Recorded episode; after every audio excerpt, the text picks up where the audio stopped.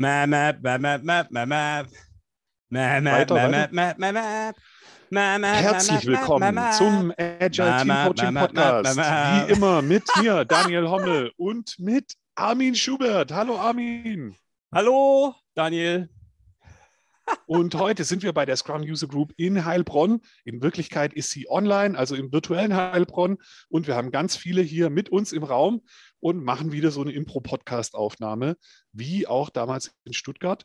Ähm, die Menschen, die hier sind, haben uns ganz viele Themen schon vorgegeben. Wir werden gleich total improvisiert da versuchen, irgendwas draus zu machen. Und alle, die hier sind, dürfen natürlich auch mitmachen. Äh, Habe ich was Daniel, vergessen? Armin? Daniel, meinst du, wir kriegen die Leute, die dabei sind, mal kurz dazu, die Mikros auszuschalten und Wuhu zu machen oder sowas, damit die Leute, die uns zuhören, auch glauben, dass wir das tatsächlich tun, weil dass wir in einer virtuellen Session sind, das kann ja jeder erzählen. Okay, macht mal Lärm! yeah, cool. Okay. Sehr überzeugend, geile Community, Heilbronn Scrum User Group. Äh, danke, Veit, für die Einladung, dass wir hier sein dürfen. Schön, dass Ähm, ihr da seid. Wenn ihr äh, bei der Scrum User Group Heilbronn, Karlsruhe, Freiburg, Mannheim, wo auch immer, äh, alles findet ihr in der Xing-Gruppe Scrum ähm, oder auf LinkedIn neuerdings oder schreibt einfach direkt den Veit Richter an. Ähm, können wir natürlich in den Show Notes verlinken. Danke, dass wir hier sein dürfen. Genau. In den Show Notes wird auch wie immer der Link zu unserer Slack-Community sein, wo es auch einen Channel zu unserem Podcast gibt. Da dürft ihr auch reinkommen und uns Fragen, Themenvorschläge, sonstiges vor die Füße werfen, uns Feedback geben und all solche Dinge. Und wir werden das da aufsammeln und irgendwas Cooles draus machen. Ähm, Armin, bevor es losgeht, inhaltlich, haben wir was auf der Meta-Ebene irgendwie, ist irgendwas Tolles passiert oder gibt es irgendwelche News? Wir haben voll geiles Feedback für die Aufnahme mit dem äh, lieben Marc bekommen. Mhm. ähm, die ziemlich gut angekommen ist. Also auch da, hört noch mal rein. Die letzte Folge war super. Und wir Mhm. heißen euch natürlich auch alle noch mal im neuen Jahr 2022 willkommen. Bleibt alle gesund. Genau. Ähm, Und Marc war unser erster Gast und wir werden weitere Gäste machen. Nicht jede Folge, aber es wird jetzt immer mehr so Experimente geben, auch mit Gästen. So, dann normalerweise machen wir ja immer noch Highlights. Armin, hast du ein Highlight? natürlich habe ich ein Highlight. Was ist dein Highlight? Ähm, ich habe gerade äh, bei einem Team, die machen tertialsweise äh, OKR-Planung.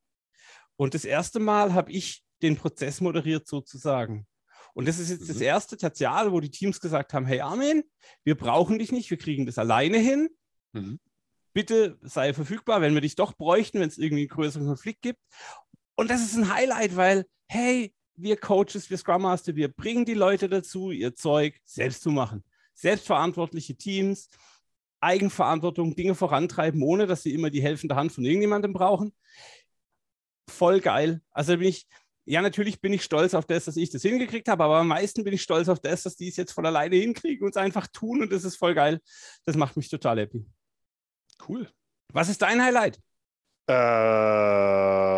wir hatten diese Woche die erste Scrum Master Workout Community mit unserem neuen 12-Wochen-Programm und die erste 2022 und die hat auch noch gut geklappt und wir hatten ein paar Happy-Teilnehmer und äh, das war richtig cool so nach dem Urlaub.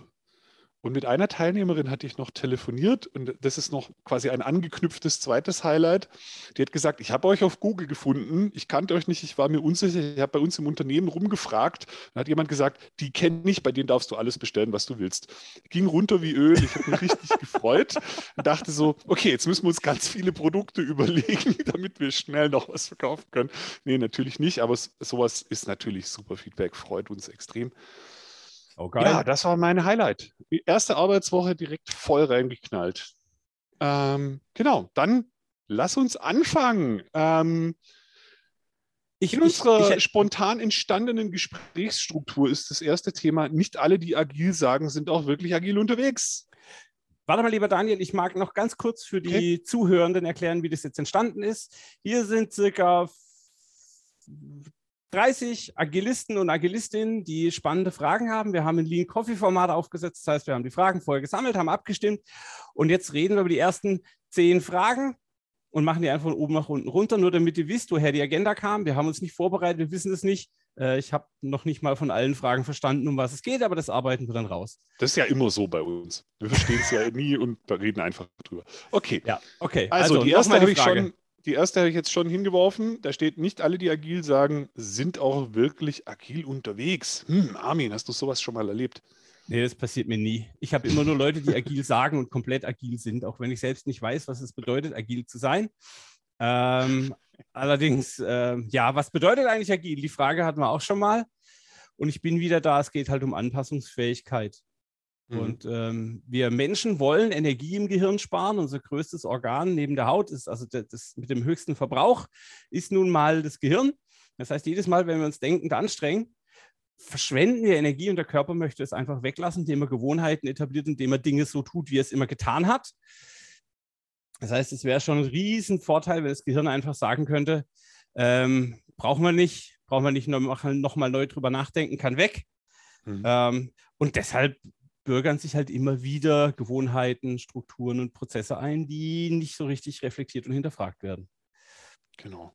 Ich habe erst gestern, das liegt glaube ich hier noch sogar noch irgendwo, ich habe erst gestern hier dieses Extreme Programming Explained Buch nochmal angeguckt, weil ich wissen wollte, weil ich wusste noch, da gab es eine Rolle Coach. Was hat er da eigentlich gemacht? Und ich habe da was super Interessantes gefunden. Und zwar geht es da in dem Kontext mit dem Coaching XP um Rapid Learning, um schnelles Lernen. Und dann steht da irgendwas von, der Coach ist eigentlich nur da, um das Team zu Experimenten herauszufordern, um schnell mit denen zu lernen und so. Und dann dachte ich wieder, ja, Mann, genau. Ist eigentlich völlig egal, was in den Guides und Manifesten der Welt steht. Agil ist, ein Schritt besser werden wie gestern. Ich überlege mir irgendein Experiment, was so ein bisschen krank ist, aber nicht krank genug, um es nicht zu probieren. Probiere es aus, gucke, ob es wirklich funktioniert hat, reflektiere drüber und hangel mich von da voran. Und wenn ich, wenn ich in der Zusammenarbeit mit den anderen regelmäßig so Experimente probiere, um irgendwas zu verbessern, mein Produkt, meine Arbeitsweise, meine Organisation, da immer wieder drauf reflektiere, mich von da aus voranhangle, ähm, das in einer vertrauensvollen, offenen Zusammenarbeit, ähm, interdisziplinär, dann ist das alles, was dabei rauskommt, ist für mich agil. Boah, Alter, jetzt hast du aber mächtig vom Leder gezogen und geschwurbelt. Also, okay, das ist der Idealzustand, das ist cool, aber das gibt es ja eher selten. Warum erzählen trotzdem alle, dass sie agil sind? Einfach nur, damit es auf den Stellenbörsen gut aussieht? Einfach nur, damit man sagen kann, man ist agil, weil es gerade hip ist, weil es auf Heise ge ge gefeatured wird? Warum sagen alle, sie sind agil? Was ist der Vorteil davon? Äh, gute Frage. Das weiß ich auch nicht so genau. Ähm, Gibt es wahrscheinlich auch ganz vielschichtige äh, Thesen, die man dazu aufstellen kann. Ich glaube, und das möchte ich gar nicht abwerten, ein gewisser Teil denkt einfach mit, der, mit dem aktuellen Verständnis, dass sie wirklich agil sind. Ich saß heute in, bei, bei Kunden in einem Meeting, wo wir darüber nachgedacht haben, wie wir neue IT-Kollegen kriegen und wir haben mal ein paar äh, Stellenanzeigen gesichtet und du musst einfach agil drin stehen haben. Du musst Scrum, Kanban oder wie sie alle heißen, drin stehen haben, um überhaupt gefunden, gesucht ge zu werden. Mhm. Und das ist, glaube ich, ein ganz, ganz, ganz großes Marketingproblem, das wir am, also äh, hier äh, äh, Facharbeiter oder, oder Expertenknappheit haben. Und du kommst halt nicht an die Experten ran, wenn du nicht mindestens agil bist. Also agil ist irgendwie, mhm. agil ist es angezogen auf dem FKK-Strand. Ja, das ist das Mindeste, was du hast, damit du irgendwie das, das ist, ist ja. Mhm. Das ist ja aber auch so ein bisschen ein Problem für die Firmen, wenn sie sagen, wir sind agil, kommt zu uns. Die Leute kommen dann und merken, das ist gar nicht so richtig ernst. Also das ist ja keine langfristig sinnvolle Strategie. Und jetzt ist halt die Kunst, jedes Team muss selbst entwickeln, wohin sie agil geht. Also wo endet Agilität, wo fängt Agilität an? Weil ich glaube, es ist was anderes, ob man als 50-Mann-Unternehmen, kleines Startup eine Webseite und eine App betreut oder ob man Automobilzulieferer, keine Ahnung, 300.000 Mitarbeiter mit einer Riesenstruktur. Mhm. Ich glaube, das Agil liest sich in beiden Fällen nochmal ganz, ganz drastisch anders. Genau. Im Chat hat gerade auch jemand was geteilt und zwar ähm, den nochmal ein Hinweis auf den Dunning-Kruger-Effekt. Und ja, das ist eine mögliche Erklärungsweise. Ne? Also wenn man ähm, was Neues lernt, mit dem aktuellen Wissen, das man hat, die Welt einschätzt, dann denkt man vielleicht auch, okay, äh, ich bin agil. Man, was man aber nicht weiß, ist, was man noch nicht weiß, was ein bisschen verrückt ist. Man weiß äh, noch gar nicht, wie wenig man eigentlich weiß und dass es vielleicht gar nicht so agil ist mit dem, was man noch mehr wissen könnte, also aus der anderen Perspektive, die man dann später hat. Und ich glaube, das lässt sich auch nicht vermeiden. Und wie gesagt, ich möchte es auch gar nicht abwerten. Ich finde jeden, der sich auf den Weg macht, und da dazulernt und so finde ich cool und möchte das wertschätzen und möchte die auch alle einladen, da in den Dialog zu gehen und mehr darüber zu lernen. Und dann regelt sich das ja auch bei den allermeisten von selbst. Und die Unternehmen, die agil als Aushängeschild äh, benutzen, um Menschen quasi zu ködern und die dann auch selber wissen, wir wollen eigentlich gar nicht agil sein, mit denen habe ich auch kein Problem, weil das wird ja nicht ewig funktionieren. Für die wird irgendwann einfach keiner mehr arbeiten. Genau. Pech gehabt. Und ansonsten, der Zwischenweg der Entwicklung ist, schnappt euch hier aus der Community coole Agile Coaches und Scrum Master, äh, schnappt sie euch, fragt sie, hey, was kann ich tun, um agiler zu werden? Ihr werdet viele, viele Gegenfragen kriegen und dann ist es der richtige Weg. Die Antwort auf diese Fragen, die da in euch hochpoppt, ist sicher die richtige. Ähm. Deshalb auch, warum ist, also ich habe ich hab jetzt vorhin in der Einleitung gesagt, dass äh, wir, uns ganz wichtig ist, die agile Community zu pushen mit den Scrum User Groups. Warum ist es so wichtig? Da kann man echt viel lernen. Das heißt, schnappt euch eine Scrum User Group, egal wo ihr seid. Also, oder geht auf ein Agile Coach Camp. International ist es völlig egal, wo auf diesem Planeten ihr wohnt. Ich weiß jetzt noch nicht, ob es schon eine Agile Coach Moon und Agile Coach Mars Gruppe gibt, aber bei diesem Planeten hier bin ich mir sehr, sehr sicher, dass man ohne Flugreise eine Scrum User Group oder eine Agile Coach Gruppe erreichen kann. Geht dahin, stellt Fragen und also das meistzitierte Männlein in meinem Leben ist Götz Werner, der Gründer von dem Drogeriemarkt. Der hat in seinem Buch stehen, wer fragt, führt. In dem Moment, wo ihr euch traut, die Frage zu stellen, egal wie unvorbereitet sie sein mag, die schafft Qualität. Und die Antwort dessen hilft euch, ganz sicher. Genau. Und indem ihr auf solchen Events drüber redet, was ihr unter agil versteht, helft ihr auch den anderen, ihr Verständnis irgendwie neu einzusortieren und mit euren Fragen regt ihr die zur Reflexion an und sich zu hinterfragen. Also indem wir mehr drüber reden und uns Fragen stellen, können wir auch ein bisschen mit diesen Fehlwahrnehmungen aufräumen. Let's do it. Frage an die Gruppe. Ist es so okay beantwortet? Daumen hoch, Daumen runter. Was fehlt noch? Frage jetzt in den Chat. Ich sehe viele Genau, Daumen oder reinquatschen. Also wie vorher gesagt, kurze, kurze Erinnerung nochmal. Ihr dürft auch mitreden. Okay, da ging ein paar Daumen, paar Daumen hoch. Lass uns doch mal weitermachen, Armin. Äh, ansonsten meldet euch und holt die Sache zurück. Armin, äh, wie ehrlich ist denn eigentlich so ein Team in der Retro wirklich? Das ist eine echt, echt, echt spannende Frage, weil jedes Team da anders ist. Also nur so ähm, vielleicht ganz von außen, wozu ist die Retrospektive da? Die Retrospektive soll dazu dienen, die Teamprozesse, die Kommunikation und die Vertrauensbasis, die man miteinander hat, immer wieder neu zu beleuchten, zu verbessern und konkrete Maßnahmen einzuleiten, die vielleicht Experimente sind für eine bessere Zukunft. Ich als Scrum Master oder ich als Agile Coach baue schon einen Rahmen drumherum, ich nenne den jetzt mal psychologische Sicherheit. Ich möchte also, dass Leute, die eine echte Frage haben, die da auch stellen können, ohne ausgelacht, ohne Repressalien zu erwarten oder was auch immer, sondern es geht einfach darum, dass man offenen Dialog führt. Es ist okay, wenn wir kein Ergebnis finden, aber es darf auf keinen Fall dazu führen, dass sich jemand gemobbt fühlt oder ausgegrenzt, ausgelacht, was auch immer. Mhm. Ähm, und es gibt Themen oder Teams, die auf unterschiedlichen Vertrauensleveln fliegen und es ist alles okay.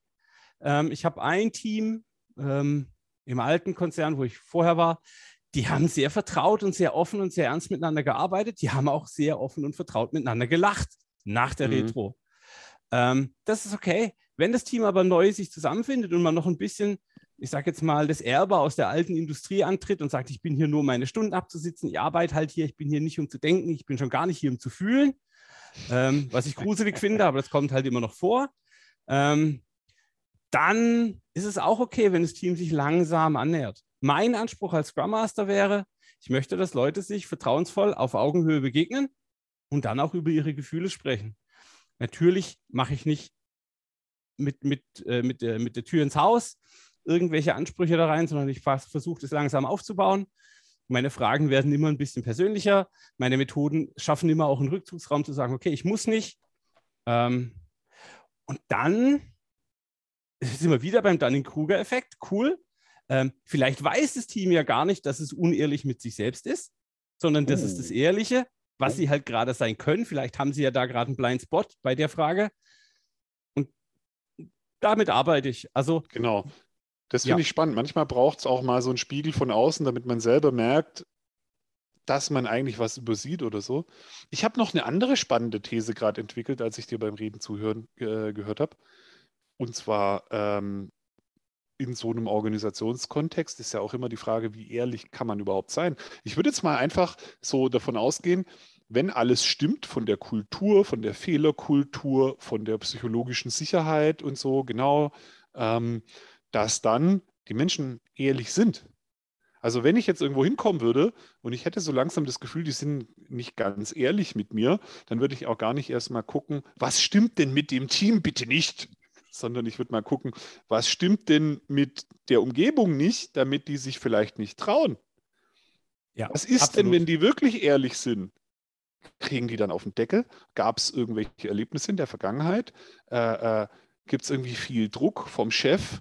Und der sagt, ihr findet meine Idee auch cool, oder? Und dann sagen natürlich alle ja, da ist dann keiner ehrlich, ist ja klar. So, ich, ich glaube, dass da ganz, äh, ganz auf der Hund begraben liegt und dass, wenn man eben zeigt, dass nichts Schlimmes passiert, wenn man wirklich die Meinung sagt dass das nicht gegen einen verwendet wird und das auch demonstriert, da sind, haben Coaches eben auch einen großen Hebel, indem man als Coach einfach auch mal richtig dumme Sachen sagt und so und zeigt, passiert nichts, man wird nicht erschossen und so. Das ist vor allem nicht vom Coach dann hat man auch einen Hebel, das so ein bisschen aufzubrechen. Ähm, und, und ich glaube, wenn dann diese psychologische Sicherheit und diese ganzen Geschichten stimmen, dann hat man schon eine sehr stark erhöhte Wahrscheinlichkeit, dass nach und nach Ehrlichkeit eintritt und auch Dinge auf den Tisch kommen, die mal unangenehm sind, weil sie ehrlich ausgesprochen werden. So, das ist meine These. Und ich gehe da voll mit. Das ist dieses Reif, also das hat was für mich mit Teamreife zu tun ich glaube, jede Zusammenkunft von Menschen, die erstmal als Gruppe startet, fängt mit wenig psychologischer Sicherheit an, hat wenig Ehrlichkeit in der Retro. Und es ist die Kunst des Scrum Masters, das Team dahin zu entwickeln, das zu tun. Und auch hier wieder voll geil, dass wir sowas tun können, weil es sorgt nachhaltig dafür, dass die Leute mehr Spaß bei der Arbeit haben, dass sie acht Stunden am Tag sinnvoller verbringen als gestern noch, dass mhm. sie acht Stunden am Tag mit mehr Wirkung arbeiten. Wie geil ist das denn? Also ja. Die Frage, wie ehrlich ist, ist das Team in der Retro, möchte ich beantworten mit, hängt von der Erfahrung, dem Zusammenhalt und der Situation ab, in dem das Team ist. Ähm, und ich glaube, ich glaube, ich glaube, ich glaube, wenn man die Retro richtig aufsetzt und immer wieder die kleinen Erfolge und die kleinen Veränderungen zelebriert, dass langfristig jedes Team sehr ehrlich und sehr offen mit den Themen umgeht. Es hilft mhm. natürlich, über die Werte zu sprechen, die dem zugrunde liegen. Ja. Genau. Frage triggert bei mir äh, noch was. Hi, Veit hier. Ähm, und zwar bei der Frage, wie ehrlich ist das Team? Ich habe so gerade in der aktuellen in der grad in der aktuellen Corona-Zeit ist ja auch ein Stück weit die Herausforderung des digitalen Zusammenlebens. Das heißt, ähm, manchmal ist es schwieriger, Menschen vielleicht auch zum Sprechen zu bekommen und machen vielleicht auch die Kamera an und muten sich vielleicht in einem Moment, wo sie eigentlich auch gerne mal was sagen wollen. Jetzt habe ich zum Beispiel mit einem Team zusammengearbeitet, das sich nach einem Jahr das erste Mal so richtig vor Ort getroffen hat. Mhm. Und in der Retro vor Ort, keine zehn Minuten, explodiert das. Und ich finde es gut, wenn es explodiert. Ich finde es sehr wertvoll, auch mal wirklich zu sagen, hey, das und das passt mir nicht, darüber müssen wir sprechen. Ich will da unbedingt raus aus dieser Situation. Lasst uns das offen angehen. Und alle hatten Verständnis und sofort wurde es angesprochen. Wir haben eine richtig geile Lösung gefunden. Es ist mhm. ein einziges Mal explodiert, als wir vor Ort waren, aber digital passiert das einfach nicht. Was würdet ihr tun, um dieses, diesen Explosionscharakter, diese Offenheit und vielleicht auch diesen Mut zu fördern in der Retrospektive? Genau, was du gesagt hast. Wir reden über Mut, Offenheit, und den, den Zweck der Retrospektive. Ähm, weil es hilft jetzt nichts zu sagen, hey, in einer Präsenzveranstaltung wären wir vielleicht explosiver, wir wären offener, wir wären ehrlicher. Es ist nun mal unsere aktuelle Realität und es bringt nichts, sich dagegen aufzulehnen. Also meine Realität ist, ich habe diesen Keller hier. Äh, wer mit mir gearbeitet hat, hat die letzten 600, 400 Arbeitstage diesen Haifisch hinter mir gesehen und es ist halt so. Ich kann es nicht ändern. Ja, ich wäre gerne im Büro, aber es tut mir auch nicht, nicht weh, wenn ich jetzt hier bin. Ich mache das Beste aus der Situation. Und auch da ganz klar der Punkt, ähm, ich muss mit Geduld, ich muss die Entwicklung sehen, ich muss kleine Schritte tun, um dahin zu kommen. Mhm. Ähm, ich bin jetzt seit einem halben Jahr beim aktuellen Kunden. Die Retros haben jetzt eine Qualität erreicht, wo ich sage, damit kann man arbeiten. Und jetzt habe ich geantwortet, ohne äh, die Hand, das Handzeichen äh, zu genau. wahrzunehmen. Ihr, ihr, müsst einfach warten, bis Armin atmet und dann anfangen zu reden, sonst kriegt man das nicht hin. Hi, äh, Marco hier. Ähm, Hi. Zu dem Thema, wie kriegen wir ähm, oder wie, wie, schaffen wir es, den Leuten ein Gefühl von Sicherheit zu geben, gerade in diesen Remote-Zeiten. Äh, ich war letztes Jahr bei einem Kunden voll remote. Also wir haben uns, wenn wir Glück hatten, überhaupt mit der Kamera gesehen. Und nach einem halben Jahr haben wir ein Team-Event gemacht, freiwillig in Köln. Und äh, das war im Sommer, war gutes Wetter zum Glück. Und dann saßen wir da abends alle im Park und äh, in einem Biergarten und haben uns halt eben mal unterhalten, privat kennengelernt. Ne? Und danach lief halt auch die Zusammenarbeit virtuell viel besser, weil wir uns eben Gesichter unter den anderen vorstellen konnten und auch ein bisschen mehr über die wussten als nur das, was so in, im Rahmen dieser offiziell formalen Termine besprochen worden ist. Ja. Also das kann ich auch nur empfehlen, im Rahmen des Möglichen äh, Events zu veranstalten. In, äh, nach Möglichkeit Präsenz ist jetzt meine Erfahrung, die mal nichts mit dem Projekt zu tun haben. Genau. Und ich mache den, mach den kurz ein bisschen in die andere Richtung. Ähm, ich war jetzt gerade eine Weile unterwegs mit meiner Familie und wir sind wirklich, wirklich, wirklich vorsichtig und auf Abstand. Ich bin aktuell Corona-positiv. Ähm, wir wissen nicht, wo wir es herhaben. Es ist super gefährlich. Es geht wahnsinnig schnell. Und mit dem Wissen, das ich jetzt habe, also wie filigran wir waren, wie oft wir uns die Hände gewaschen haben, wie sehr wir auf Abstand geachtet haben. Es hat uns trotzdem gekriegt. Ich weiß nicht woher, aber wow, ich werde noch viel restriktiver mit Präsenzveranstaltungen umgehen. Ähm, einfach weil ich nicht weiß, was die, was die andere Person im Raum vielleicht für Verwandte oder für eine eigene Krankheitsgeschichte hat. Das heißt, auch da fordere ich Respekt und Wertschätzung für die Situation des anderen. Und dann bin ich mhm. bereit, den Preis eines Remote-Meetings zu bezahlen, selbst wenn ich dann vielleicht drei Retros brauche für ein Thema, das ich sonst in einer Retro behandelt hätte. Fair. Genau, ich versuche mal kurz die äh, Frage noch aus dem äh, Chat mit einzuflechten. Ähm, weil, äh, Armin, was ist denn dann? War ja die These, vor Ort klappt's, remote klappt's nicht so gut. Was ist denn, wenn Teams irgendwie nur so, ah ja, ist alles gut gelaufen und so, oberflächlichen Schnack haben, alle, nur das Gute und eigentlich gar nicht so richtig wissen, also gar keine richtige Reflexion zustande kommt und die gar nicht wissen, über was sie eigentlich reden sollen. Was machst denn du dann? Ich stelle Fragen.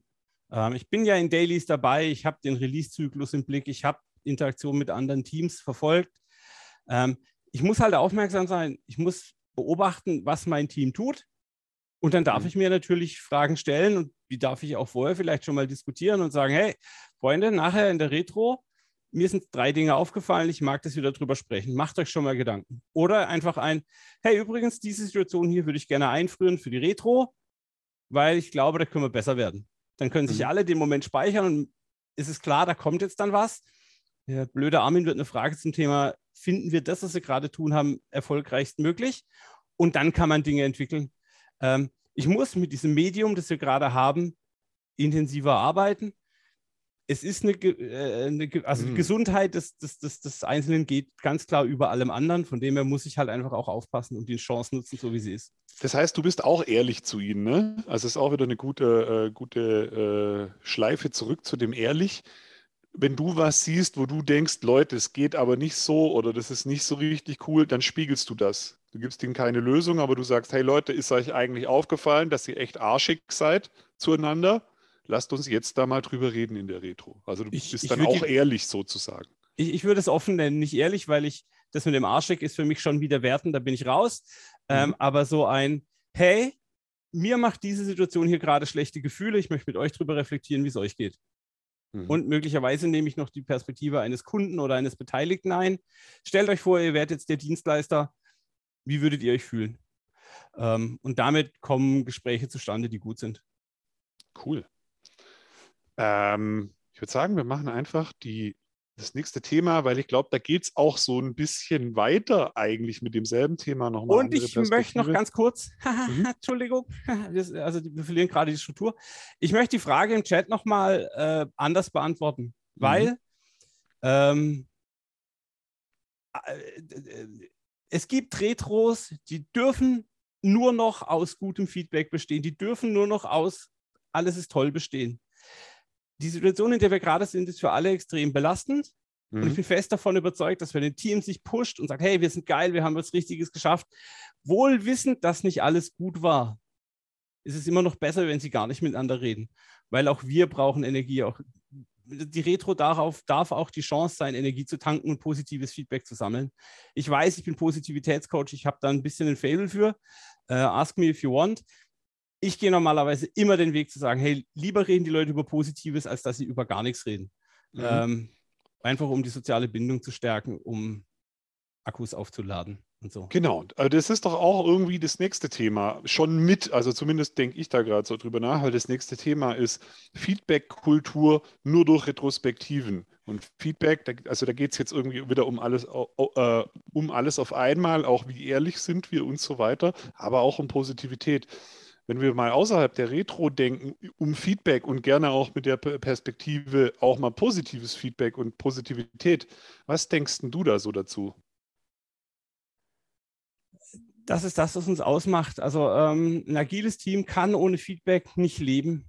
Also, ähm, und ich meine mit Feedback auch interpersonales Feedback. Also es geht nicht darum, dass wir im, im, im Plenum in der, in der Retro-Gruppe sitzen und dann Feedback geben, sondern auch der Einzelne muss dem Einzelnen Feedback geben. Mhm. Ähm, denn nur so hat er eine Entwicklungschance. Also das Erste, was ich einbaue in dem Team, ist immer der Feedback-Prozess. Ähm, ich merke dann schnell, dass er verloren geht oder dass er so aktiv, wie ich ihn gedacht habe, nicht gelebt wird. Das heißt, ich mache da mehrere Versionen zu und ansonsten lebe ich das einfach vor. Äh, auf die Frage, Feedback-Kultur nur durch Retrospektiven, auf gar keinen Fall.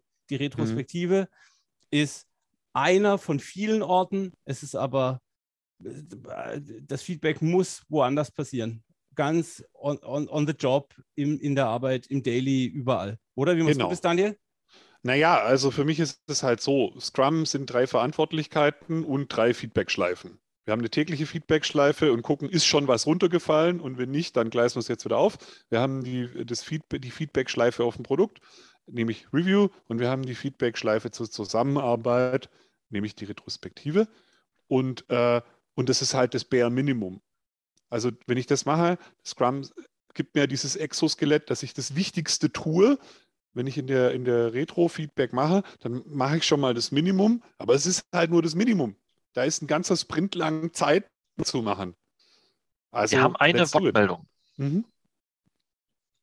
Ja, hi, ich bin Anita. Ähm, ich hätte eine Frage an den Armin, wenn er sagt, äh, äh, Feedback-Prozess. Äh, Gibt es ein bestimmtes Modell, das du benutzt? Ähm, meine Erfahrung ist, äh, die Leute tun sich leichter, Feedback zu geben, wenn sie ein sicheres Modell haben, an das sie sich halten können.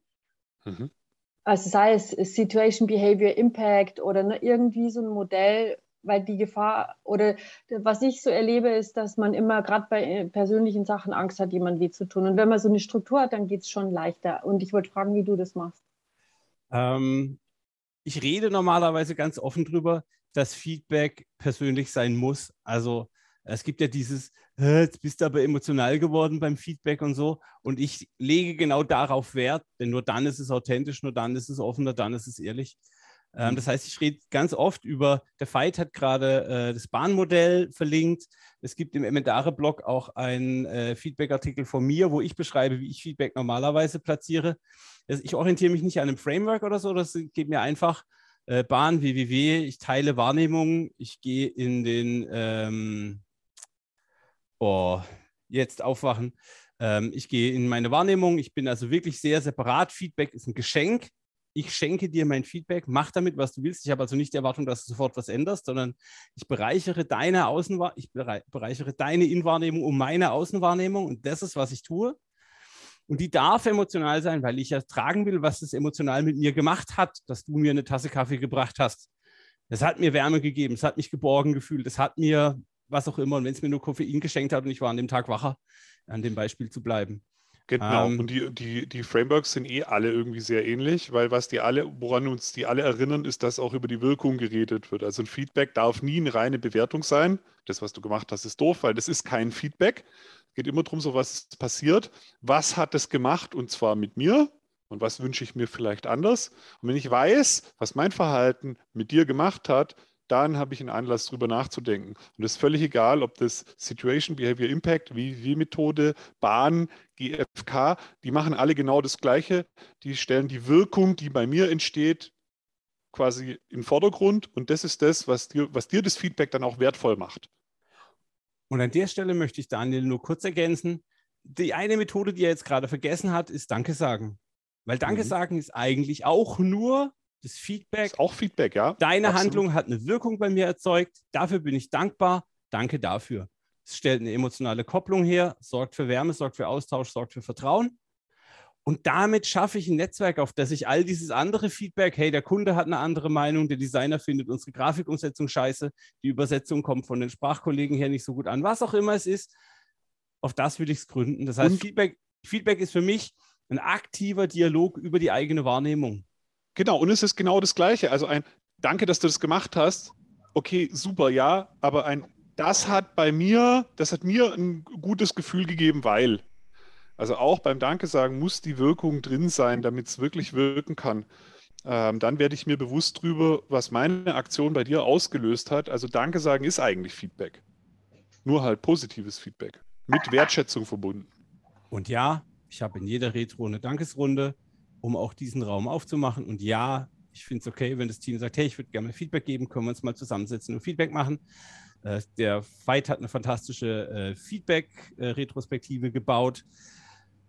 All das, ja, Feedback darf in die Retrospektive, es ist aber viel, viel, viel mehr und es sind viel mehr Kleinigkeiten. Es ist weniger eine, eine, eine riesen Moderationsmethode, sondern es sind kleine Momente, kleine, achtsame Schnipsel.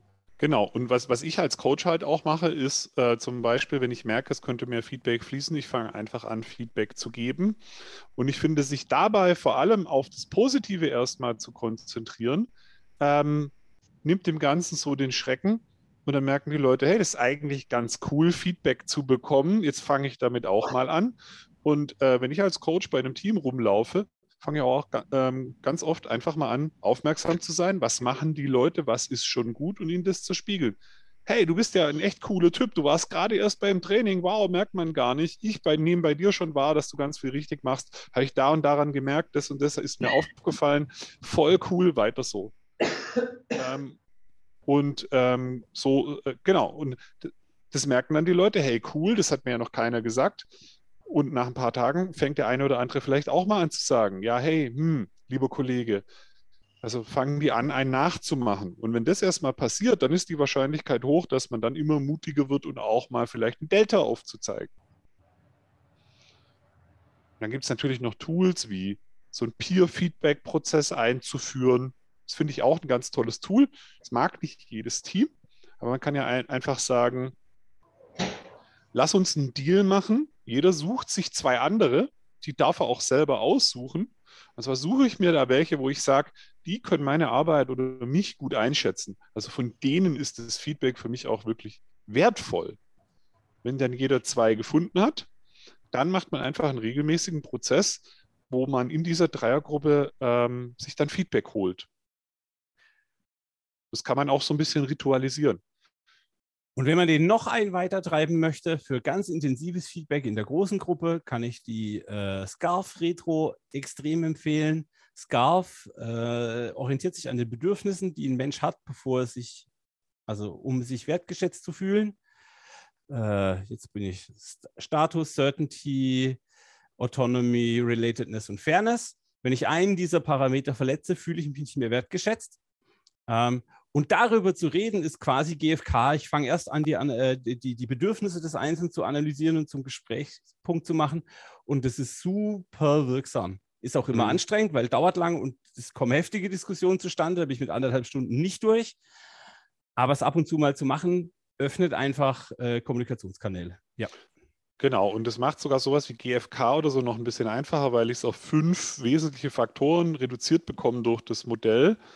Ähm, und ganz einfach drüber reden kann. Und oft wird dann, ähm, zumindest habe ich so erlebt, Leuten auch in dieser Diskussion, wenn man das Modell erklärt und damit so Fälle bespricht, was ist denn passiert, was sich komisch angefühlt hat, auf welcher dieser fünf Ebenen hat es dich denn getriggert, dann wird denen oft erstmal klar, stimmt, das triggert bei mir Fairness. Ich fühle mich eigentlich unfair behandelt, wusste ich bis gerade eben gar nicht. Aber jetzt, jetzt, äh, jetzt kann ich es aussprechen. Ähm, und da hat das äh, Modell eine echt tolle Stärke und ähm, da kann man ganz viel machen und bitte ja außerhalb der Retro. Am besten dann, wenn die Situation gerade warm ist, wenn es frisch ist. Am besten dann direkt einhaken und jeden Tag Feedback geben. Und um diese Frage noch ein wenig aufzublähen, Ähm, ich bin nicht überrascht. ähm, die Frage von vorhin, bereiten sich eure Teams auf die Retrospektiven vor? Eine der Dinge, die ich, eins der, eines der Dinge, so wird es deutsch, eines der Dinge, die ich ganz häufig tue, wenn eine Situation wirklich verfahren oder zerfahren oder, oder Konflikt hart im Raum ist, ist eine sogenannte Shitlist-Retro. Ich schicke einfach oh, alle ja. in der einen Retro nach Hause und sage, hey, ihr schreibt bitte alle auf, was hinter, ich finde es total scheiße, das passt. Ne? Ich finde es total scheiße, dass Klaus immer unpünktlich kommt. Ich finde es total scheiße, dass Günther immer Käse im, im Kühlschrank lässt. Ich finde es total scheiße, dass immer die falsche Musik läuft, dass die Fenster offen sind, was auch immer es ist. Und auch das ist genau, da wird sehr transparent und plakativ klar, was ist das Bedürfnis, das die Person damit verbindet. Es geht nicht um, ja, schon durch die Formulierung ist klar, das ist wirklich wichtig, es ist wirklich intensiv. Ähm, und damit kriege ich Leute in einen besseren Dialog. Und auch das ist letztlich nicht mehr als Feedback. Ist ein bisschen anders verpackt, aber letztlich ist es Feedback. Ja. Naja, aber du hörst ja an der Stelle nicht auf. Also so wie ich die Methode von dir kennengelernt habe, ist ja dann quasi, du sammelst die Shitlist-Rückmeldungen auf der einen Seite und ordnest jedem genannten Punkt ähm, quasi, was machen wir, um das zu ändern. Ja. Und dann werden nachher die Shitlist-Rückmeldungen, ich finde es scheiße, das entsorgt. Genau. Ich, ich, ich, die nimmt ich, der Coach mit und packt sie in den Safe. Ich habe die schon so häufig gemacht. Äh, vielen Dank an Ralf Miyaka, der hat die damals äh, auf einem Coachcamp gezeigt. Ähm, ich habe die ein bisschen angepasst und ein bisschen drastischer gemacht, damit sie provokativer wird. Letztlich will ich damit eigentlich ganz hohes Maß an Offenheit und Ehrlichkeit erzeugen. Wir haben eine Liste von Themen, die ist scheiße. Auf der anderen Seite schreibe ich auf, was wir dagegen tun können. Ich reiße die negative Seite weg und sage, ihr kümmert euch um die guten Sachen. Ich behalte die negativen Sachen für mich. Ich bewahre die auf. Und dann haben die Leute was zu tun. Mhm. Genau. Gibt es noch irgendwas zum Thema Feedback, was wir jetzt gestreift haben, was wir beleuchten sollten? Gibt es irgendeine Frage, die jetzt neu aufgetaucht ist? Oder machen wir einfach weiter? Dann hätte ich gern Daumen hoch. Ich sehe ganz viele Daumen oben. Ein Traum. Okay. Äh. Das ist geil. Das ist ja geil. Ah, eine schöne Frage, mit der ich so nicht gerechnet hatte. Ähm, hey Daniel, wenn Scrum ein Musikstück wäre, welches wäre es denn? Schwierig. Ähm, mein Kopf sagt gerade, it depends. Und ich glaube, was er mir damit sagen will, es kommt ein bisschen drauf an, auf welchen Aspekt von dem, was bei Scrum so alles passieren kann, man da geht. Ich musste gerade bei dem Thema ähm, so in, in einem Rahmen zusammenarbeiten, wo man ja oft vorher auch noch nicht genau weiß, wie die Lösung aussieht, aber so interdisziplinäre Zusammenarbeit, komplexes Problem. Das könnte so äh, Impro-Jazz, Freestyle-Jazz irgendwie sein. Das passt aber wieder nicht für andere Aspekte von Scrum. Weil ich glaube, also das wäre schon mal so interdisziplinäre Zusammenarbeit, so motivierte Experten, die zusammen sich zu so einem Thema eingrooven, was auch nicht so ganz vorhersehbar ist. Das wäre für mich so, dieser Aspekt wäre für mich vielleicht so Impro-Jazz. Und all das, was du beschreibst, gipfelt im besten Stück der Welt, das jemals geschrieben wurde und jemals geschrieben worden ist. Stairway to Heaven, Led Zeppelin. Sehr komplex, ganz viele Überraschungen, sehr viele geile Musiker an einem Instrument überraschend, episch, viel zu selten gespielt, entwickelt sich, entwickelt eine Reife. Man muss ein gewisses Alter haben, um die Musik zu verstehen. Scrum is Stairway to Heaven. Ganz, genau. ganz sicher. Also, Jeder Gitarrenshop-Mitarbeiter würde dir jetzt widersprechen, weil nicht oft genug gespielt. Aber das blenden wir jetzt einfach mal aus. Ähm, was gibt es denn noch so? Was kann Scrum denn noch sein? Ich erinnere mich dran, Mark Löffler hat mal gesagt, Scrum ist eine Fuge. Ich muss jetzt Gibt's an Fliesen bestimmt denken. noch genau ganz viele andere Thesen so. Was, was, was gibt es noch für Thesen, was Scrum für Musik ist und warum? Scrum ist ein Zahnarzt, steht gerade im Chat. Ähm, ich bin sehr interessiert. Ich wusste gar nicht, dass Zahnarzt eine Musikstilrichtung ist. Äh, da muss ich nachher mal bei Spotify gucken, was kommt, wenn man Zahnarzt eingibt. Wir sollten das, das, Keyword dringend für unseren Podcast verwenden und äh, ja, okay. genau. Scrum ist ein Zahnarzt, nur um da noch was dazu zu sagen. Ähm, wenn man sich erhofft, zum Zahnarzt zu gehen und einfach nur durch den Besuch wird alles besser, weil Scrum, mhm. das ist, äh, da, es gibt die Scrum-Bibel, wenn man die wenn man, wenn man die nur liest, dann ist schon alles perfekt. Was Scrum erstmal macht, ist wehtun. Wenn man das an, an, anwendet, zeigt es alle Schmerzen auf, die irgendwie da sind. Scrum löst aber von sich aus erstmal keine Probleme, sondern es macht einen Haufen Schmerzen, Probleme und aua. Mhm. Ich musste gerade auch noch an was anderes denken, und zwar Scrum kann, also anderer Aspekt von Scrum kann für mich auch so ein äh, relativ einfacher Hip-Hop-Beat sein. Also Scrum gibt ja so einen Rhythmus, da gibt es immer so eine feste Abfolge von Events, ne? Boom, boom, chuck. Ja, also auch das könnte man jetzt sagen, Scrum ist so ein einfacher Hip-Hop-Beat. Cool, wir haben eine Wortmeldung. Ich stelle mal die komplett gegenteilige These auf zum Hip-Hop-Beat. Ich habe jetzt irgendwie so, so äh, Halleluja im Kopf gehabt, mal ganz ab vom Text, auch weil es so langsam losgeht.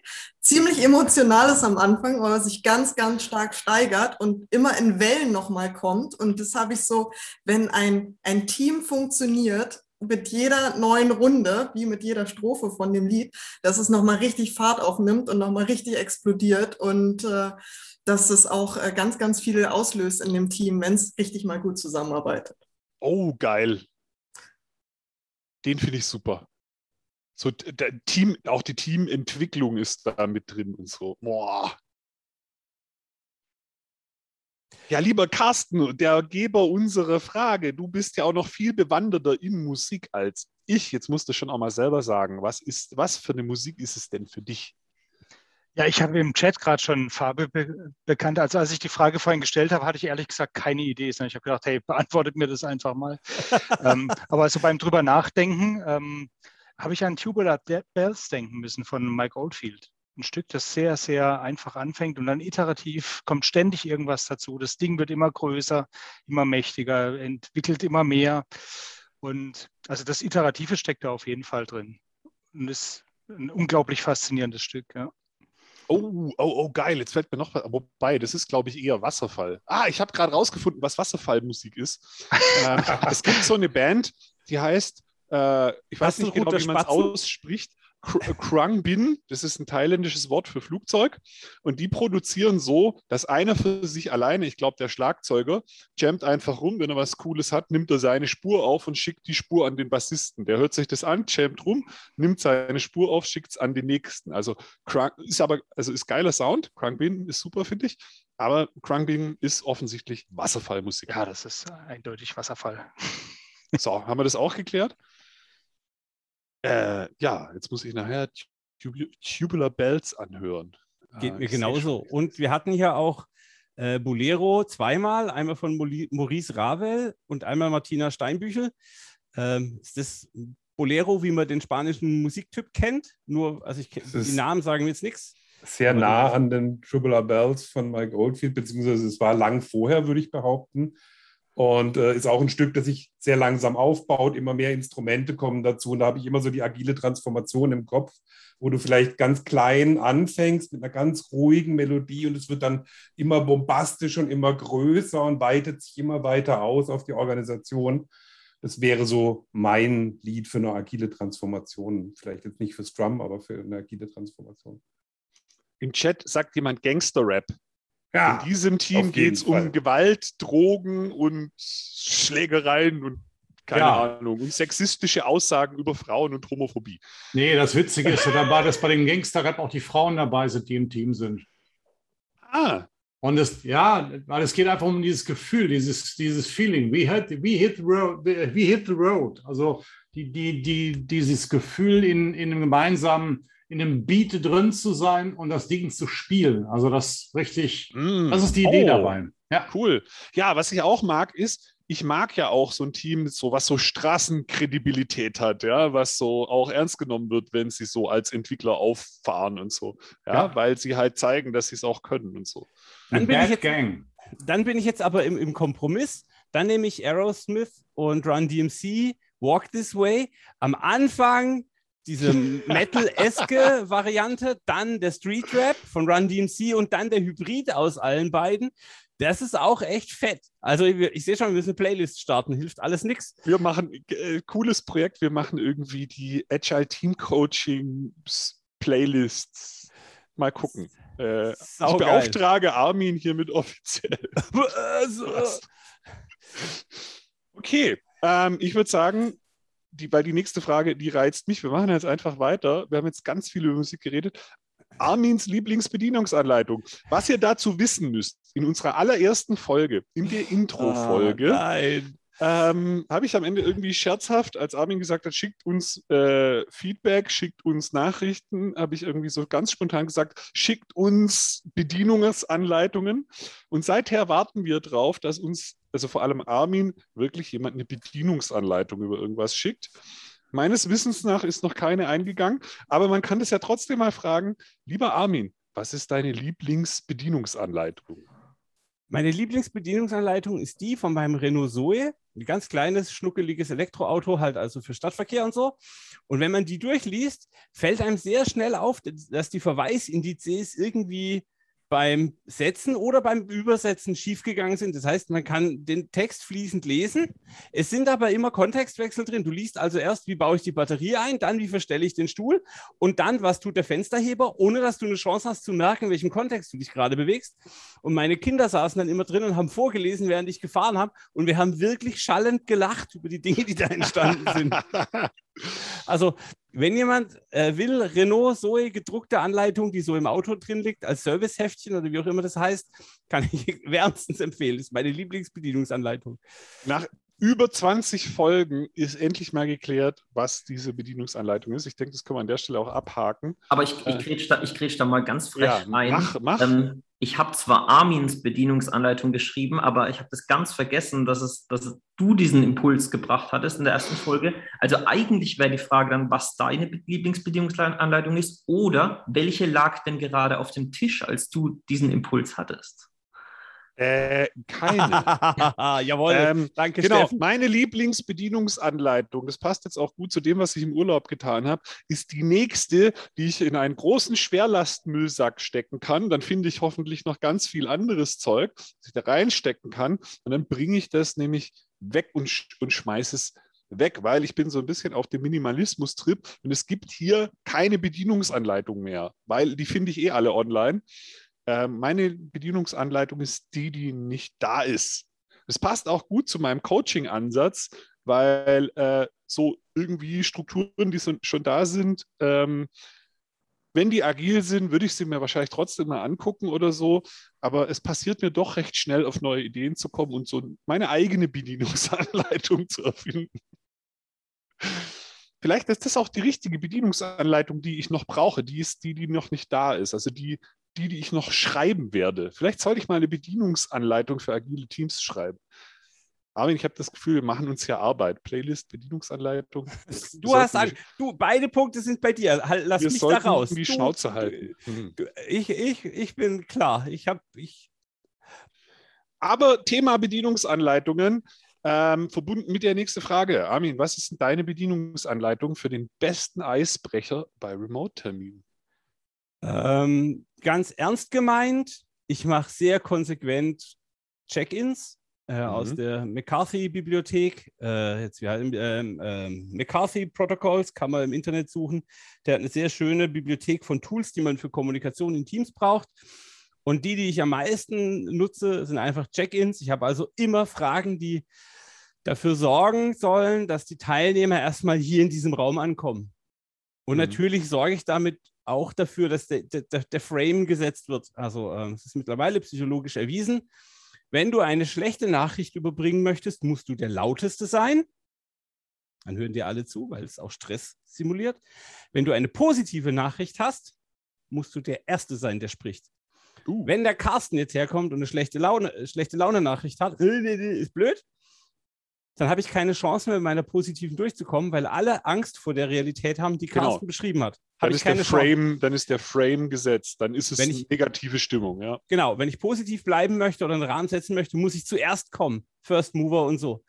Deshalb, ähm, das, was für mich die besten Eisbrecher sind, sind tatsächlich irgendwelche coolen Check-in-Fragen von was ist dein geilstes Erlebnis in 2022? Worauf freust du dich in 2022? An welche Situation in 2021 erinnerst du dich? was hast du diese Woche Neues gelernt? Was ist dir zufällig Schönes passiert? Bla bla bla bla bla. Tausende Varianten davon, ähm, um einen Kontext zu schaffen, in dem die Leute überhaupt im Raum ankommen, miteinander reden, beitragsbereit sind und sowas. Das ist mein Und dabei auch noch an was Gutes denken, so positive Psychologie mäßig. Ähm, vielleicht sogar irgendwie ein bisschen Selbstwirksamkeit dabei erleben, weil worauf bist du stolz? Hm, mal nachdenken. Ach ja, stimmt, ich habe ja was Geiles gemacht diese Woche. Ähm, also da stecken dann mehrere äh, interessante Hintergedanken noch mit drin. Genau. Äh, ich habe gerade überlegt, ich bin gerade dabei, ähm, Eisbrecher unser Zeug abzuschaffen. Ich mache auch in so vielen Terminen, wie es geht, keine Vorstellungsrunde mehr. Ich versuche dieses, dass jeder mal ans Reden kommt und was man sich da immer einredet, wozu der Eisbrecher da ist, direkt in die Moderation einzubauen, sodass es direkt beim ersten Thema sowieso passiert. Also ich bin mittlerweile so drauf, Butter bei die Fische, lass uns direkt mal anfangen. Und dann stelle ich irgendwie die erste Frage, die wir mal klären müssen und mache zum Beispiel dazu, aber aus Liberating Structures, so ein Appreciative Interview. Weil dann haben sie schon die Frage, wir haben auch nicht lange rumgeschnackt, sie sind direkt im Thema. Und dann müssen sie aber miteinander, also sich gegenseitig zu dieser Frage interviewen. Jeder spricht, äh, jeder muss ein bisschen nachdenken. Die Frage ist meistens ja auch irgendwie lösungsfokussiert oder lösungsorientiert oder positiv, so wie wäre es, wenn es richtig cool wäre oder so äh, bei, so bei so einem Team-Coaching. Und ich versuche das dann so, quasi den Teil, der nicht so viel Wert schafft, so ein bisschen äh, wegzukriegen und direkt das, das Aktivierende, dass jeder spricht und dass was Positives passiert, gleich mit in die Moderation reinzukriegen, dass ich gleich so ein bisschen Strecke damit auch mache.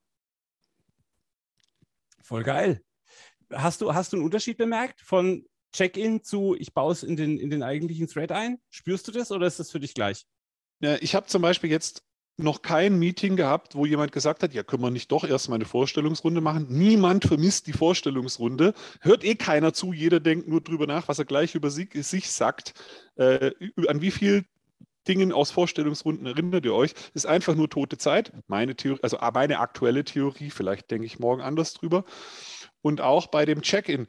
Ich bin mir gar nicht sicher, diese Theorie, wenn jemand in den ersten Minuten eines Meetings was sagt, erhöht es die Wahrscheinlichkeit, dass er später auch noch redet, so steht es in irgendwelchen Büchern und so.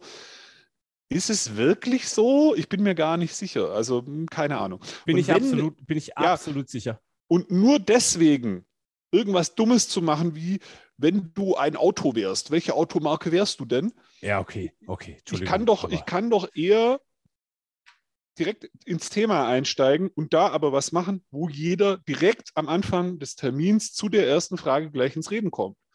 Und da finde ich gerade sowas wie, also appreciative Interviews zum Beispiel. Und es kann sogar eine Frage sein, so, was macht heute für den Termin den Erfolg für euch aus? So, Zweiergruppen, ihr interviewt euch gegenseitig, jeder darf drei Minuten reden oder fünf Minuten. Ähm, dann hast du ja sowas ähnliches, nur es schafft auch gleichzeitig einen Wert und es ist nicht einfach eine blöde Frage, tote Zeit, nur um diesen Check-in-Effekt zu haben.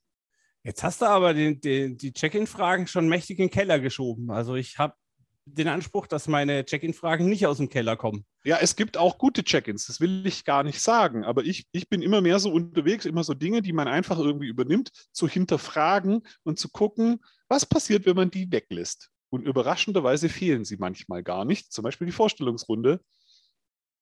Okay. Äh, Den gehe ich mit. Lieber, also, lieber, lieber kommen die gleich in kleinen Gruppen ins Arbeiten, da lernen sie sich eh kennen bin ich bei dir. Ich gehe auch mit, dass eine Kellerfrage wie, was für eine Automarke bist du, dass die keinen Mehrwert stiftet. Aber wie gesagt, da bist auch echt, da hast auch äh, äh, äh ein extrem schlechtes Beispiel rausgegriffen. Da gibt es gute Check-in-Fragen. Okay. ein Hoch auf die Check-in-Frage. Ich möchte hier ganz klar Partei ergreifen. Äh, ich, ich stehe auf Check-in-Fragen. Falls ja. es noch, irgendjemand noch nicht bemerkt hätte, ich fände es gut, wenn wir alle mehr Check-in-Fragen machen. Ähm, hier mal. weniger, weniger. Okay. Ähm, Armin, wie ist es denn so zeittechnisch? Ich glaube, wir haben jetzt die Stunde voll. Sollen wir noch ein, zwei machen? Äh, ich habe keine schnelle. Ahnung. Ich bin hier voll im Flow und ich habe Spaß. Von dem her, warum sollte ich auch? Okay, wir machen einfach die Folge ein bisschen länger. Tipps von den Profis. Äh, was tun, wenn das Scrum-Team nicht mag? Aber da dürfen wir ja gar nichts sagen, weil die Profis sind ja alle anderen hier im Raum. Wir wissen ja eigentlich gar nichts. Genau, ich bin also ganz sag, Was sagen denn die Profis? Ihr seid dran. Tipps von den Profis, wenn das Scrum-Team nicht mag. Was denkt ihr denn dazu? düm, düm, düm, düm, düm, düm, düm. Dum, dum, dum, dum, dum. Okay, Okay. Armin, ich glaube, du musst doch was sagen. Ah, verdammt. Ähm, ich bin weit weg von Profi. Ich kenne immer nur meinen Kontext und den kenne ich halt so gut, wie ich ihn halt kenne. Auch ich habe Blindspots und so. Ähm, was tun, wenn das Scrum-Team nicht mag? Sinnfragen stellen. Ich weiß, ich bin langweilig und stelle immer nur Fragen, aber ähm, wozu macht ihr das, was ihr tut? Welche Werte sind euch dabei wichtig? Wozu sind euch diese Werte wichtig? Welche Muster habt ihr gerade und wozu habt ihr die etabliert? Wann war dieses Verhalten, das ihr gerade an den Tag legt, mal gut für euch? Mit solchen Fragen kann ich das System in Frage stellen und die Leute sind ja wach. Wir haben es ja nicht mit blöden Leuten und Menschen zu tun, sondern wir haben es mit wirklich motivierten, meistens Produktentwicklern, Softwareentwicklern, was auch immer Entwicklern zu tun, die ein inhärentes Interesse daran haben, Dinge besser zu machen. Und das muss ich halt triggern. Ähm, ob sie es dann mit Scrum tun, hey, ganz ehrlich, ist mir egal. Also, Ja, wer braucht schon Scrum? Es geht halt darum, einen vernünftig etablierten, kontinuierlichen Verbesserungsprozess zu haben. Da gibt's fünftes. Prinzip. Da gibt es eine Wortmeldung. Customer First.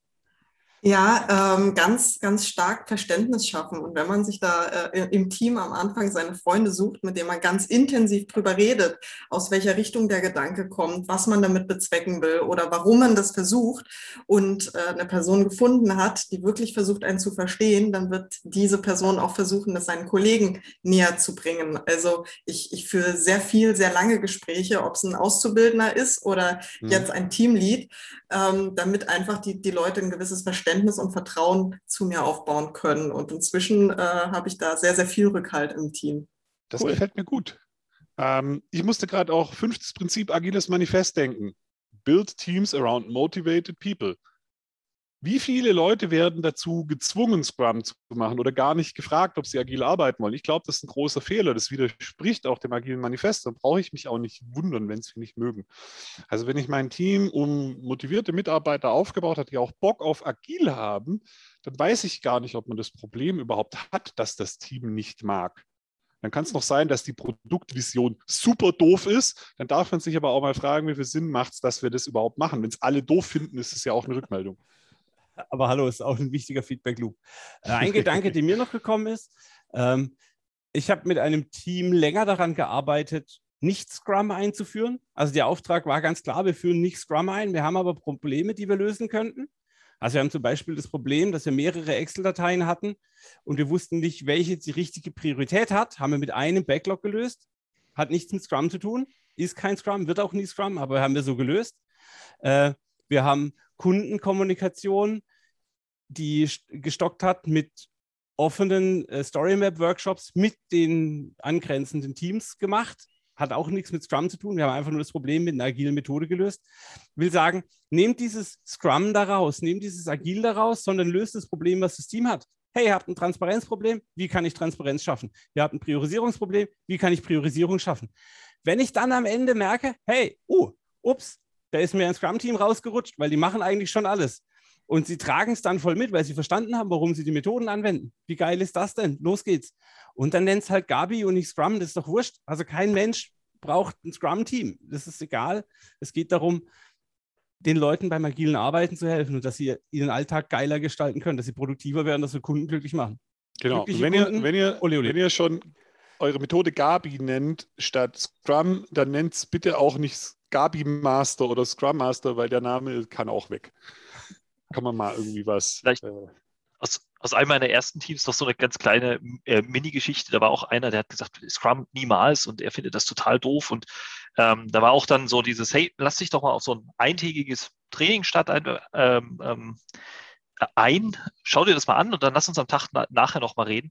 Und mitten im Training, irgendwo so am Nachmittag, schreit er auf einmal, ha! Ich so, "Wa- was ist los? Und er so, ah, ich wusste nicht, dass man während des Sprints Dinge nachziehen kann. Ich dachte immer, man muss Däumchen drehen für den Rest des Sprints, wenn man nichts mehr hat. Und das Ja. fand ich total doof. Jetzt habe ich das verstanden. Oh ja, warum nicht? Und danach war der der größte Scrum-Fan. Äh, manchmal sind es auch einfach Missverständnisse oder Ja, ja. Vorurteile, wo ein Training oder ein offenes Gespräch helfen kann. Danke, dass du es nochmal sagst. Jetzt, wo du sagst, erinnere ich mich auch dran. Ich hatte mehrfach Teams, wo ich als Coach aufgeschlagen bin und so, ja, ist alles voll doof mit dem Scrum und das nervt. Und ich so, ja, warum? Ihr seid euch aber schon bewusst, dass das gar nichts mit Scrum zu tun hat. Ach so, das ist nicht Scrum. Ja, dann können wir das ja ändern. Und dann ist das, was wir machen, immer noch Scrum. Ja, ja, genau. Dann, lassen, dann ändern wir das jetzt. Ach so, ist ja cool. Ja, genau. Das kann halt auch passieren. Im Chat gibt es gerade den Hinweis, dass Lego Scrum, ich nehme an, du meinst die, die Lego City Simulation, äh, der beste Eisbrecher ist. Ähm, auch das kann ich sehr empfehlen, machen wir regelmäßig in Trainings mit unseren äh, äh, Trainingskunden. Äh, es gibt nichts Geileres, als mit einem Doc Mentos äh, Lego City zu spielen, mit all seiner Garstigkeit. Und wenn man das als PO aus der PO, blablabla, aus der PO-Perspektive üben möchte, kann ich den Heiko sehr empfehlen. Der macht das nochmal ganz anders. Ähm, und genauso, na, darf ich böse sagen? Böse ist falsch, aber genauso lehrreich. mhm. ähm, kann ich extrem empfehlen. Okay, ich sehe schon, auf dem Board wandern Zettel weiter, ohne dass ich irgendwie was zu tun habe.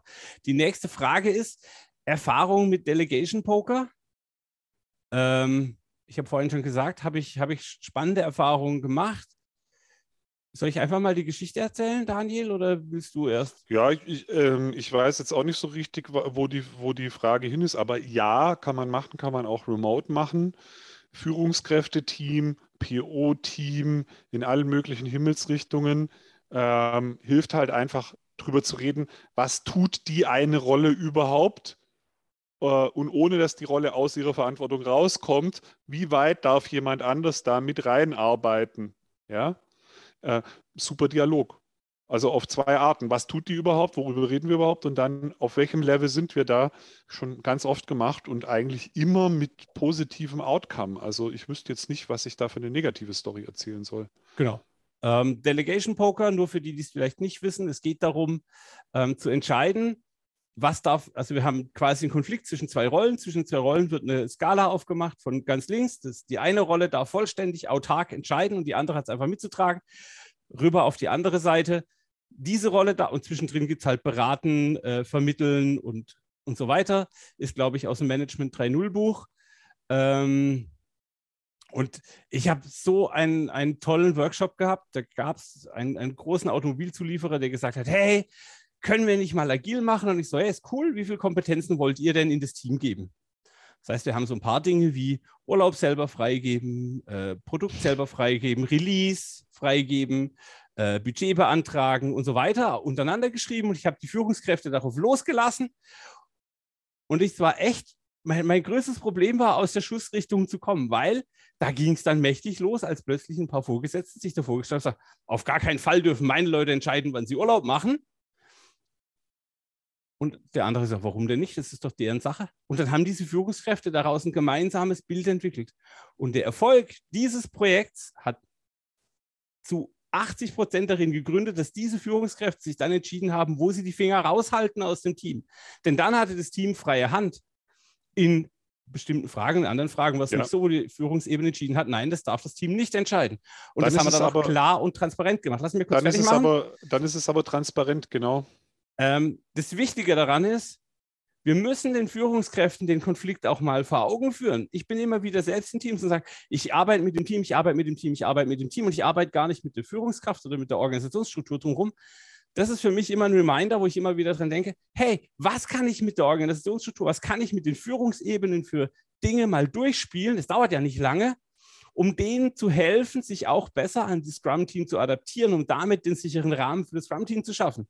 Wir als Coaches dürfen auch da wirksam sein und geile Dinge tun. Deshalb auch hier Erfahrung mit Delegation Poker. Super Methode, geiler Einsatz, ist einfach, tut nicht weh und sorgt für voll geile Diskussionen. Kann ich jedem nur ans Herz legen. Macht Delegation Poker. Genau, also tolle und vergesst, vergesst, nicht die Frage am Ende, ähm, gerade mit Führungskräften ist die super. Und was müsste sich ändern, damit, eine, damit ihr eine Stufe weiter mitgeht. Da kommt dann oft nochmal die Diskussion auf, ja, da müsste ich dem Team mehr vertrauen. Ja, in welcher Hinsicht denn? Was müssten die dir denn zeigen, liefern, dass die eben doch dürfen? Da ist dann nochmal eine coole Anschlussdiskussion möglich.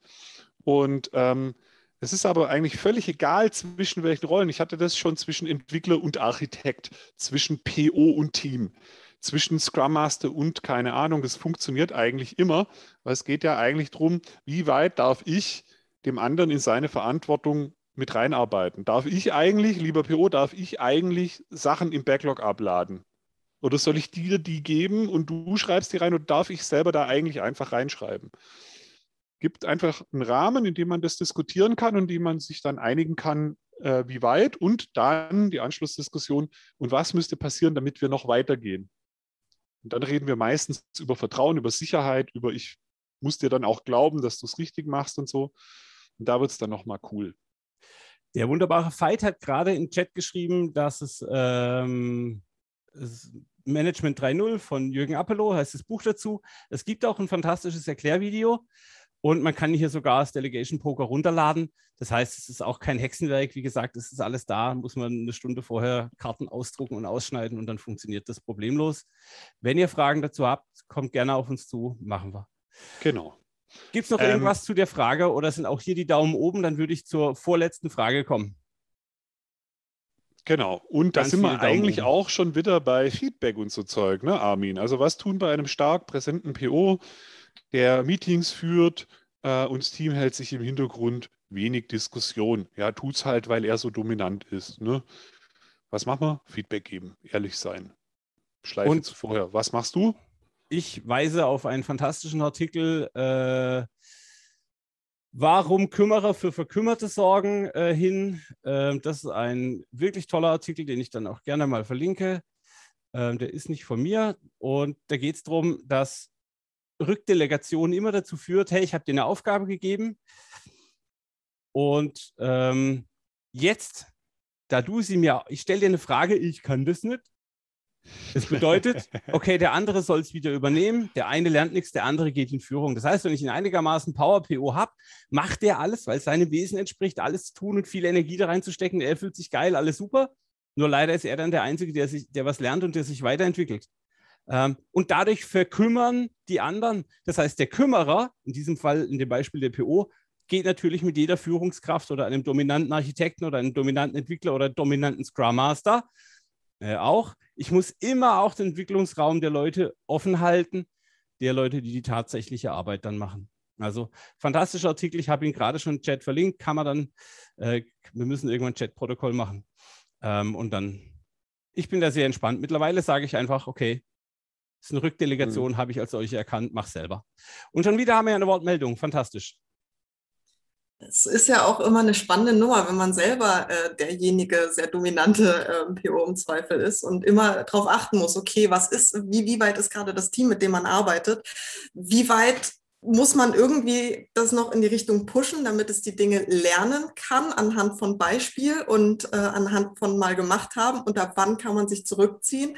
Wann bringt es was, die Leute zu fragen, hey, was braucht ihr eigentlich von mir? Was kann ich dem Team geben oder was gebe ich nicht?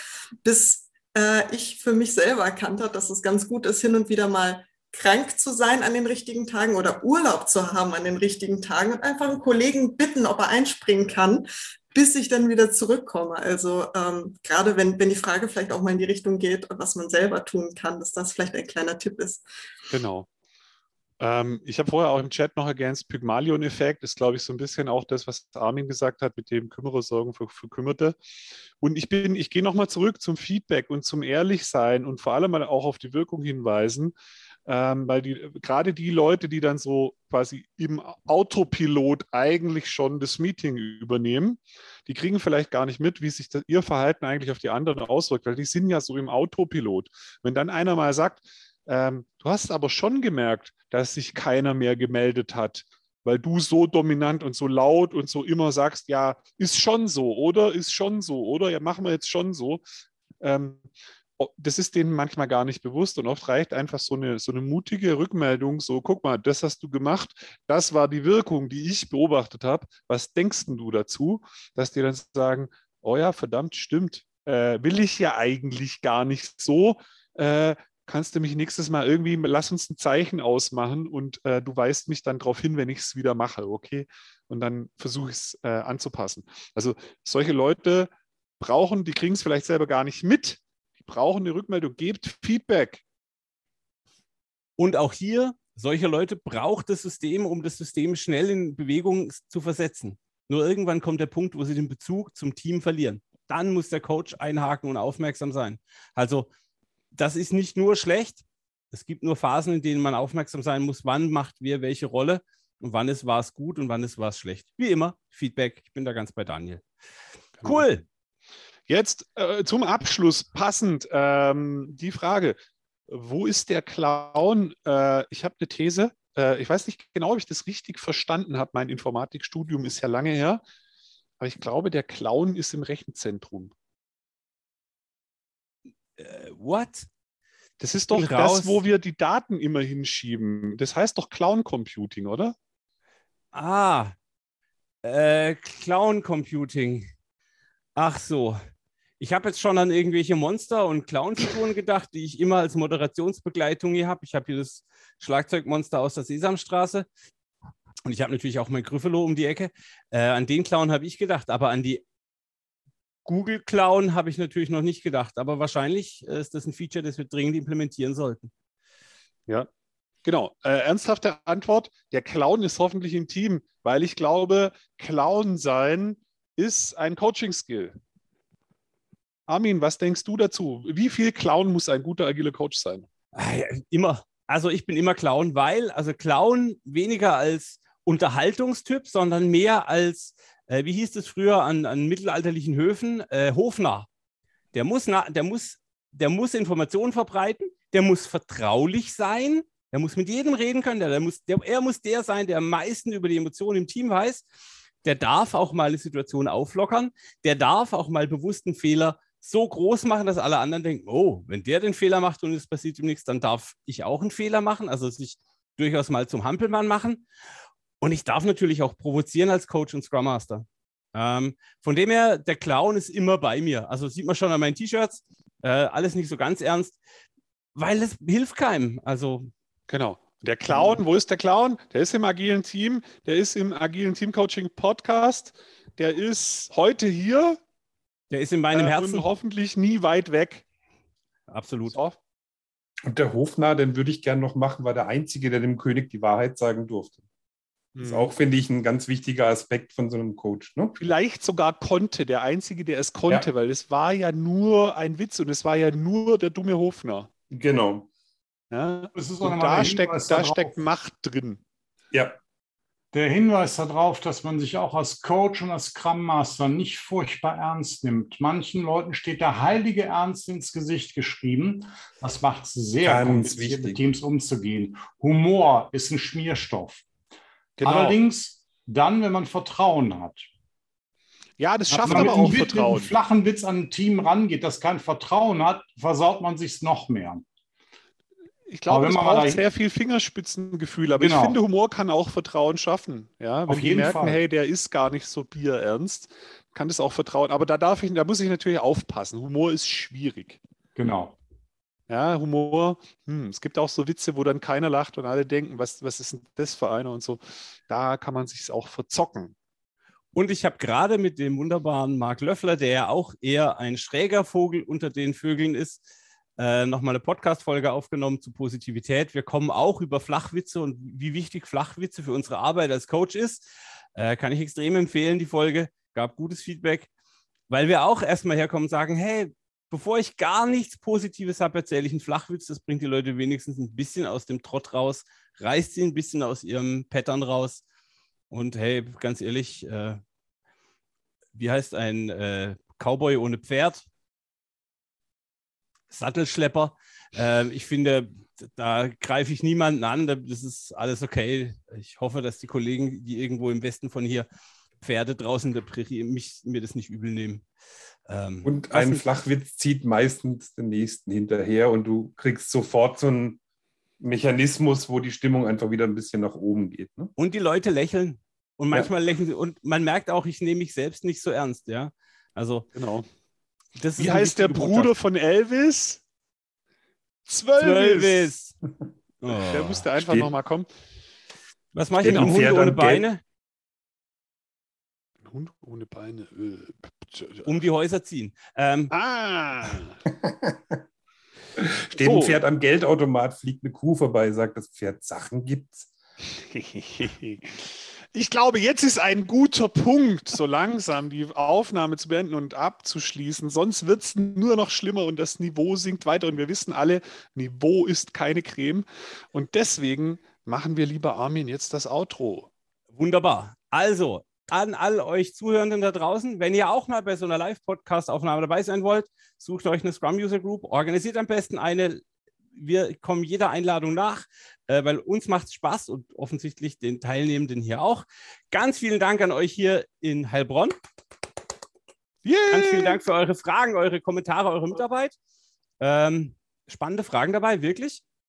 Genau. Und schickt uns eure Sterne, schickt uns eure Kommentare. Genau, auf der Plattform eurer Wahl, also überall, wo es halt geht, Apple Podcasts, Spotify, wo auch immer. Wir freuen uns riesig, Rückmeldung zu kriegen. Es tut auch der Sichtbarkeit des Podcasts gut, wenn ihr da mal drunter schreibt, hey, war super oder hey, war doof, ist eigentlich völlig egal.